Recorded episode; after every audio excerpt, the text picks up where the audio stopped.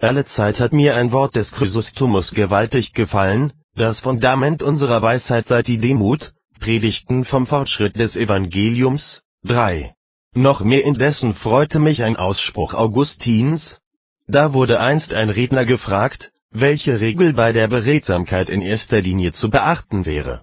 Er antwortete, der Vortrag, und an zweiter Stelle, wieder, der Vortrag, und an dritter, wieder, der Vortrag.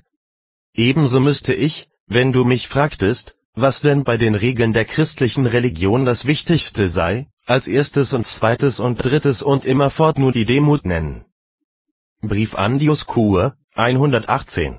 Dabei versteht er nun aber unter Demut nicht etwa dies, dass ein Mensch im Bewusstsein einiger Tugend sich von Hochmut und Aufgeblasenheit zurückhält, sondern, wie er an anderer Stelle erklärt, vielmehr die Gewissheit des Menschen, so zu sein, dass er nur in der Demut eine Zuflucht finden kann. So sagt er, niemand soll sich schmeicheln, er ist von sich selber ein Satan, das, wodurch er selig wird, hat er allein von Gott. Was hast du nämlich von dir selber anders als Sünde? Nimm dir die Sünde, die dir gehört, denn die Gerechtigkeit ist Gottes Geschenk. Auslegung zu Johannes 49. Oder auch, was trotzt man so hoch auf das Vermögen der Natur? Sie ist verwundet, krank, zerschunden und verderbt. Es ist ein rechtes Bekenntnis, nicht aber verkehrte Verteidigung vonnöten. Natur und Gnade, 66. Ebenso, wenn einmal jeder erkennt, dass er in sich selber nichts ist und von sich selbst keine Hilfe empfängt, dann sind in ihm die Waffen zerbrochen, und der Krieg ist geschlichtet.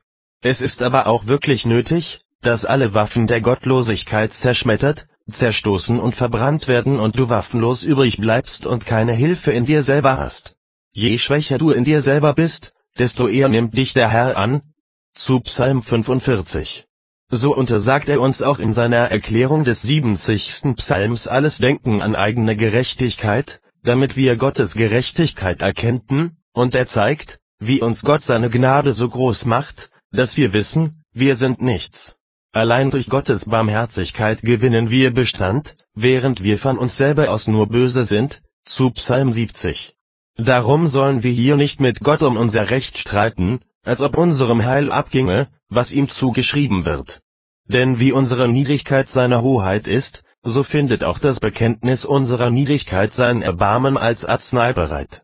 Dabei verlange ich aber nicht, dass sich der Mensch ohne Überzeugung grundlos erniedrige, oder dass er sich von Kräften, Facultates, die er besitzt, abwende, um sich so in wahrer Demut zu unterwerfen.